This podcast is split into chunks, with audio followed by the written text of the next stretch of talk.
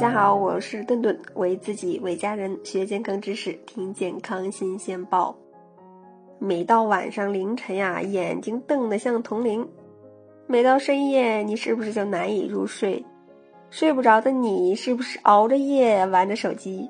这个由于生活方式的改变呀，社会竞争压力也增大了，一系列因素的影响，熬夜也成了我们的生活常态了。很多人也是越晚睡越精神。越晚睡也有活力，越是熬夜，危害呀就越大，变胖，那变笨，注意力不集中，健忘，免疫力下降，糖尿病更容易得二型糖尿病等等。其实呀，想拥有好的睡眠，关键是在于您的褪黑素能不能被大量的释放。这个褪黑素呢，它又名这个松果体素，它呢是一种可以使皮肤颜色变浅的神经激素。褪黑素呢是由大脑的松果体分泌，受昼夜节律的影响呢，在黑暗的环境中分泌比较活跃，跟这个睡眠呀、情绪升值，还有这个肿瘤生长和衰老均有一定的关系。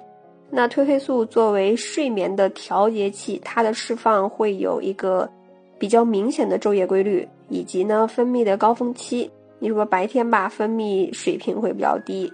那日落开始逐渐的增加和释放，最终呢在凌晨两点达到峰值。天亮时呢，褪黑素的分泌又逐渐的下降到最低的水平。但是呢，它从增加到峰值的过程呢，其实是有一个时间差。你比如说晚上十二点以后或者是一点钟才睡的话，那我们的峰值很可能就会推到凌晨的四点到五点了。那么这个时候，褪黑素的释放呢，就难以达到一个理想状态的峰值了。有人说了，那我熬夜，褪黑素分泌的少，那我吃点褪黑素，那不就能补充褪黑素吗？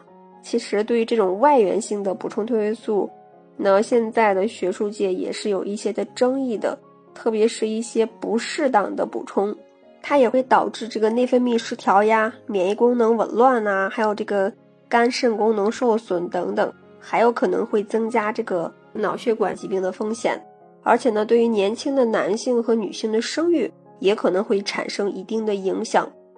那有人说了，那我我该怎么拥有一个优质的睡眠呢？那顿顿告诉你，首先呀，你得养成一个规律的睡眠时间。再一个呢，我们在睡觉之前，这个屋内的光呀，最好调为暖色光。睡觉时呢，保证周期环境的昏暗无光。睡觉的时候呢，要保证周围环境昏暗，没有光。那睡前呢，就不要玩手机了。特别是那如果睡前一到两个小时使用手机，那么明亮的光线会使体内的这个褪黑素释放减少百分之二十。第三点呀，就是睡前两个小时尽量避免运动。好啦，我们这期节目就到这里啦。我是顿顿，您有没有一个促进睡眠的好方法呢？可以在评论区留言。